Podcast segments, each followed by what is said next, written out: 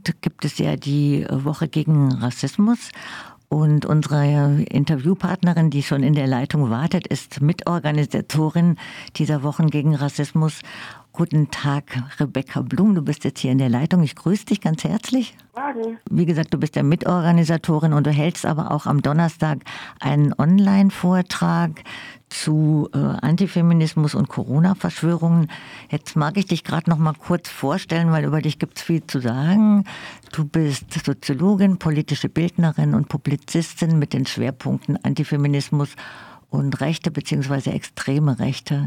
Du hast ein Buch geschrieben im Frühjahr 2019, das heißt Angst um die Vormachtstellung zum Begriff und zur Geschichte des deutschen Antifeminismus. Und du arbeitest zurzeit beim IZ3W und du bist auch Mitfrau im Netzwerk FEMPI, das ist Feministische Perspektiven und Intervention gegen die extreme Rechte. Jetzt hältst du, wie gesagt, am Donnerstag einen Vortrag mit dem Titel, auch ähnlich wie dein Buch, Angst um die Vormachtstellung über Antifeminismus bei Corona-Verschwörungserzählungen.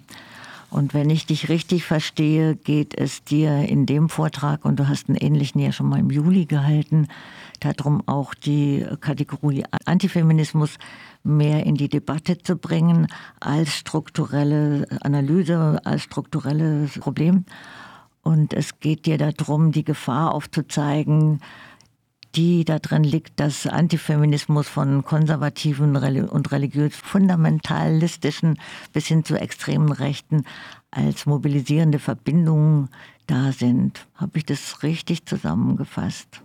Ja, genau. Also voll. Mir geht es ähm, insgesamt bei dem Thema Antifeminismus darum, eben den in die Debatte einzubringen und ein Verständnis dafür zu schärfen. Ich werde auch heute beim Vortrag starte ich auch erstmal mit so einem Überblick Blick, was ist Antifeminismus eigentlich und was gibt es für Varianten und AkteurInnen, weil äh, der Begriff ja auch Genau, einerseits wird er viel verwendet, aber ich glaube gleichzeitig finde ich da eine Klärung auch immer echt ganz wichtig. Deswegen starte ich auch immer mit so einer Verständnisklärung. Und da finde ich, zeigt sich halt total gut eben, dass Antifeminismus in verschiedenen Spektren aufgreift und eben ganz zentraler Bestandteil von extrem rechter Ideologie ist und ähm, die rechte Ideologie ganz zentral darauf aufbaut, aber halt auch nicht nur, sondern auch unsere, also auch in der Gesamtgesellschaft antifeministische Ideologien vorhanden sind. Und so ist es auch, finde ich, bei dem ganzen Thema Corona-Pandemie, da liegt mir einfach am Herzen gar nicht irgendwie in Konkurrenz zum Beispiel zu, äh, zu zur Analyse zu Antisemitismus bei Corona-Verschwörungen zu gehen oder Rassismus. Das ist ganz klar, das ist, taucht auf und ist super zentral. Ich finde es nur wichtig, da den Antifeminismus, der eben auch auftaucht, dass der ähm, mit analysiert wird und mit problematisiert wird, weil oft ist Antifeminismus wie so ein weiches Thema, da geht es halt um Geschlecht und also dass das Leute nicht so ganz ernst nehmen. Dabei ist es eben, ja, finde ich es wichtig, die Gefahr des Ganzen herauszuarbeiten ähm, und deswegen auch so in alltäglichen Sprüchen ähm, zu erkennen, wo da die Gefahren liegen, einfach um ja, Bewusstsein zu schaffen und ähm, bearbeitbar zu machen und auch dagegen, ähm, dagegen vorzugehen. Rebecca, wir haben ja im Juli schon mal ein Interview gehalten oder geführt mit dir zu dem Thema. Und ich wollte dich jetzt mal fragen, was hat sich aus deiner Sicht, du arbeitest ja dazu, verändert seit Juli? Wobei ich gerade auch noch erwähnen möchte, falls du das nicht gehört hast, wir haben gerade ein Interview gebracht mit einer Frau, die auch eine Antifaschistin und das ist die zweite, die als Frau angegriffen worden ist von Querdenken, also aus diesem Autokurse raus hier in Freiburg. Und wo sich das aufdrängt, dass es kein Zufall ist, dass das Antifaschistinnen sind, also Frauen auch und eben auch politische Frauen, die von dem Spektrum angegriffen werden persönlich. Also so eine Gewaltoffensive quasi.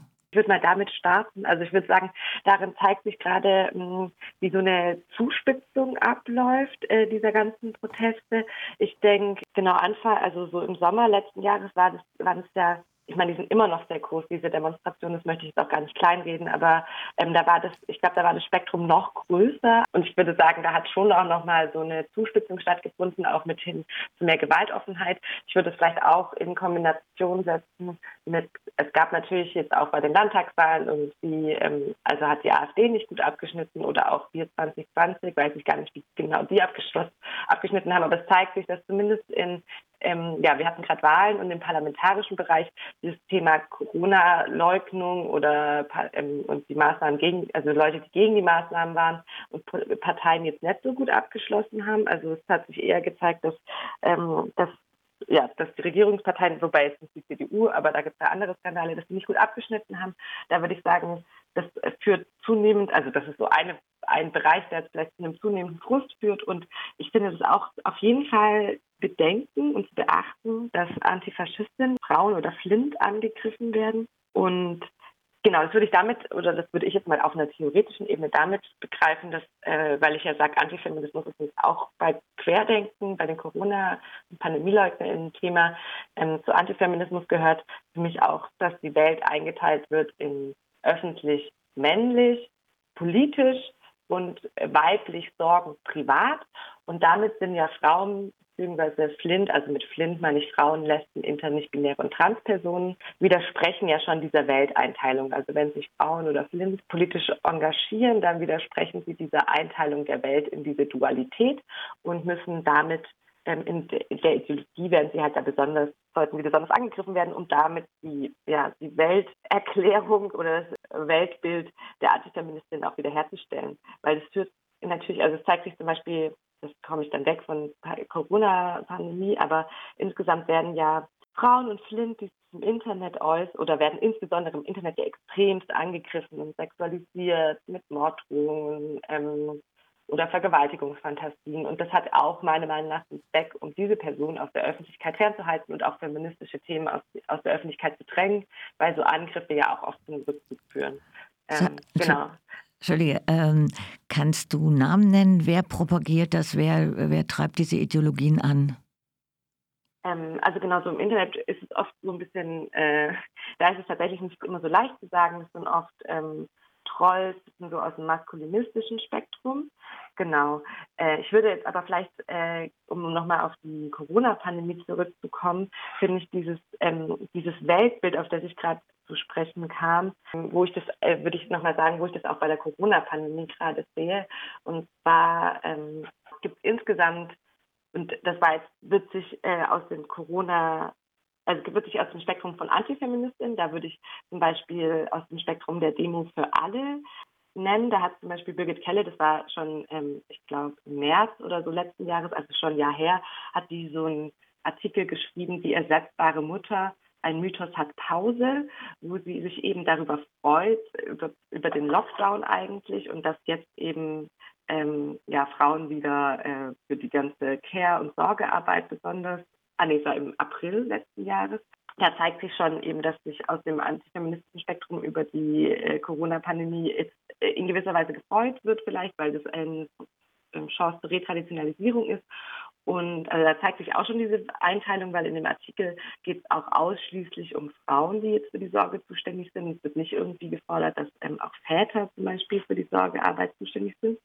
Und ähm, seit Sommer was ich eben auch noch wichtig finde zu beobachten, ist, dass insgesamt, ähm, und das ist auch typisch antifeministisch, so eine Fokussierung auf Kinder stattfindet. Aus, ähm, da gab es zum Beispiel in Leipzig bei der großen Querdenken-Demo am 7. November, war jemand mit einem Plakat unterwegs äh, für Masken, für eine maskenfreie Kindheit und dann noch drunter geschrieben, also genau, ich wünsche mir natürlich auch, dass Kinder maskenfrei sein können, weil ich mir wünsche, dass die Pandemie vorbei ist. Und dann steht aber noch drunter, they can't breathe und Children Lives Matter. Also wird es dir eindeutig eben mit Black Lives Matter in Verbindung gebracht und äh, auch schon diese ganze Erzählung von, dass Kinder gefährdet werden, wenn sie Masken tragen, bis hin zu der Erzählung eben, die rund um Bodo Schiffmann passieren, dass Kinder auch schon gestorben seien mit dem Maskentragen, was natürlich völlige Falschbehauptungen sind, stecken damit drin. Und so ein weiteres Beispiel ist, dass zum Beispiel bei der großen Corona-Demo am 29. August äh, in Berlin äh, auch der Verein Rettet die Kinder zum Beispiel auch einen großen Truck hatte, auf dem stand gegen Zwangsmedien, Indoktrination, Zwangsimpfung, Zwangsverchippung, Zwangsfrühsexualisierung und Zwangsmaskierung.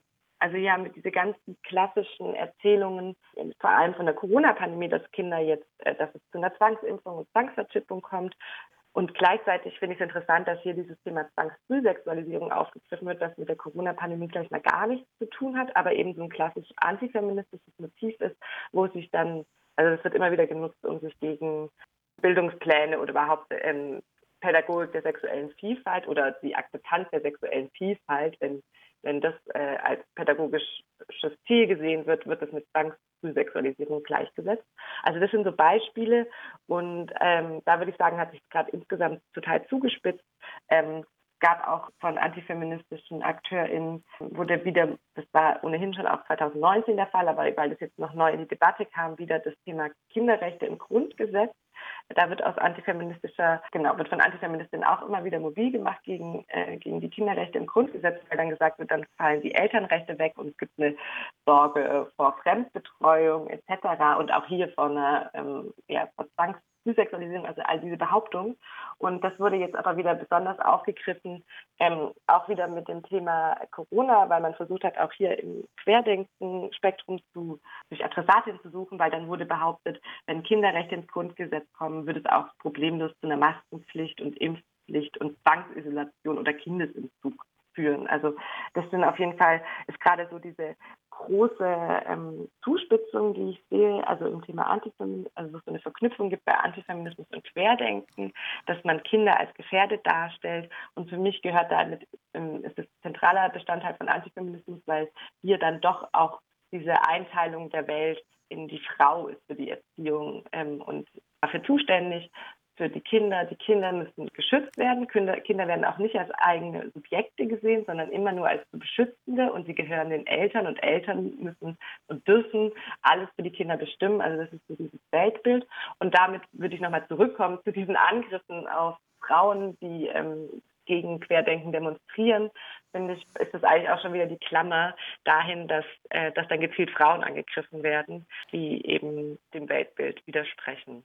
Genau, das so als als Klammer und was ich gerade auf jeden Fall als zentrale Motive sehe. Ich glaube, du hast das gerade sehr gut umrissen, auch die, die Gefahr und die Militanz will ich gar nicht sagen, die Gewalttätigkeit und die Zuspitzung. Jetzt dein Weg ist ja auch gerade mit Aufklärung und Vorträgen und Büchern zu arbeiten. Aber wo siehst du denn weitere Ansatzpunkte, was passieren müsste? Ja, also ich sehe ich möchte noch so allen betonen, für mich ist immer so das wichtigste Mobilmachen gegen Antifeminismus ist eigentlich gute feministische Arbeit. Und da finde ich ja tatsächlich so spannend, dass, dass dieser erste Angriff ja nach der super großen 8. März-Demo in Freiburg passiert ist, wo eben über 3000 Personen waren. Und da würde ich Richtig, sagen, ja. ja, also das ist, deswegen sage ich immer, die wichtigste Mobilmachung ist eigentlich feministisch, also an feministischen Themen dranbleiben. Das, und das macht sie ja offensichtlich auch aggressiv, wenn da FeministInnen die Straße sich nehmen. Das ist ja schon Provokation und zeigt, würde ich sagen, dass man am richtigen Thema auch dran ist. Ähm, das heißt, das finde ich auf jeden Fall da voll wichtig, an feministischen Themen dran zu bleiben.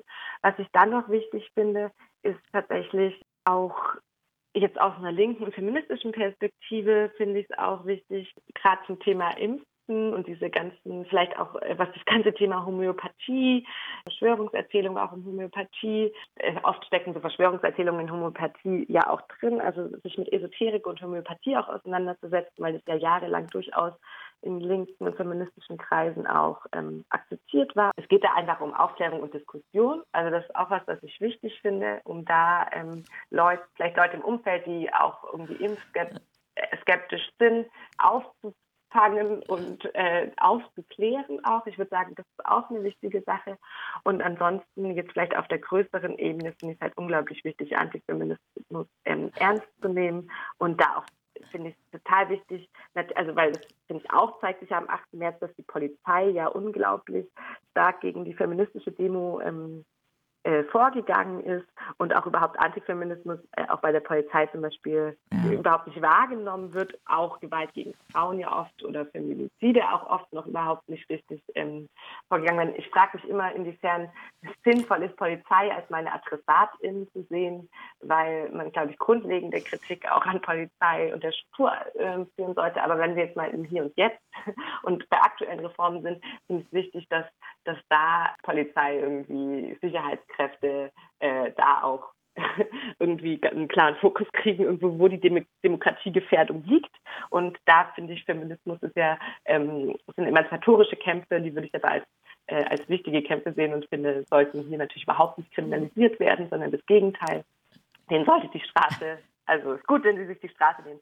Das sind so die wichtigen Dinge und bin natürlich, mein Ding ist ja auch immer Bildungsarbeit und finde hier ähm, auch äh, Bildungsarbeit dass die unterstützt werden sollte, finanziell auch ähm, von der Politik, dass auch schon ähm, eben in Schulen, Kindergärten, also es auch in die, ähm, genau, in, ins Curriculum schon im Studium von ErzieherInnen oder auch in, der, in die Ausbildung mit aufgenommen wird. Das Thema Vielfaltsakzeptanz, ähm, geschlechtliche sexuelle Vielfalt, finde ich da irgendwie voll wichtig.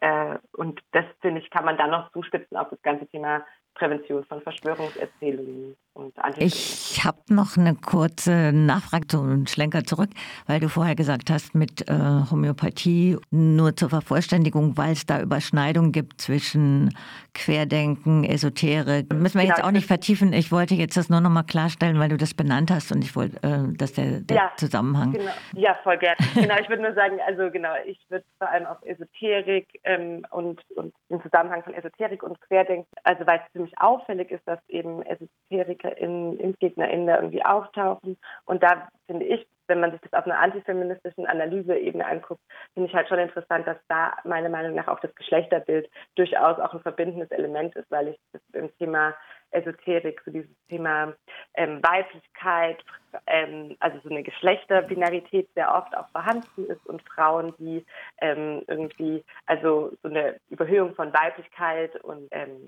Fruchtbarkeit und so, das sind auch durchaus Dinge, wo ich ähm, ideologisch eine Nähe sehe ja. und wo ich, glaube ich, wichtig finde, da auch äh, auch innerhalb von feministischen Kreisen irgendwie, wenn es um so, so Weiblichkeitsmythen, ähm, dass man da einfach vielleicht genauer hinguckt, ob ähm, ja was da dahinter steckt und so eine Überhöhung von Fruchtbarkeit und Weiblichkeit.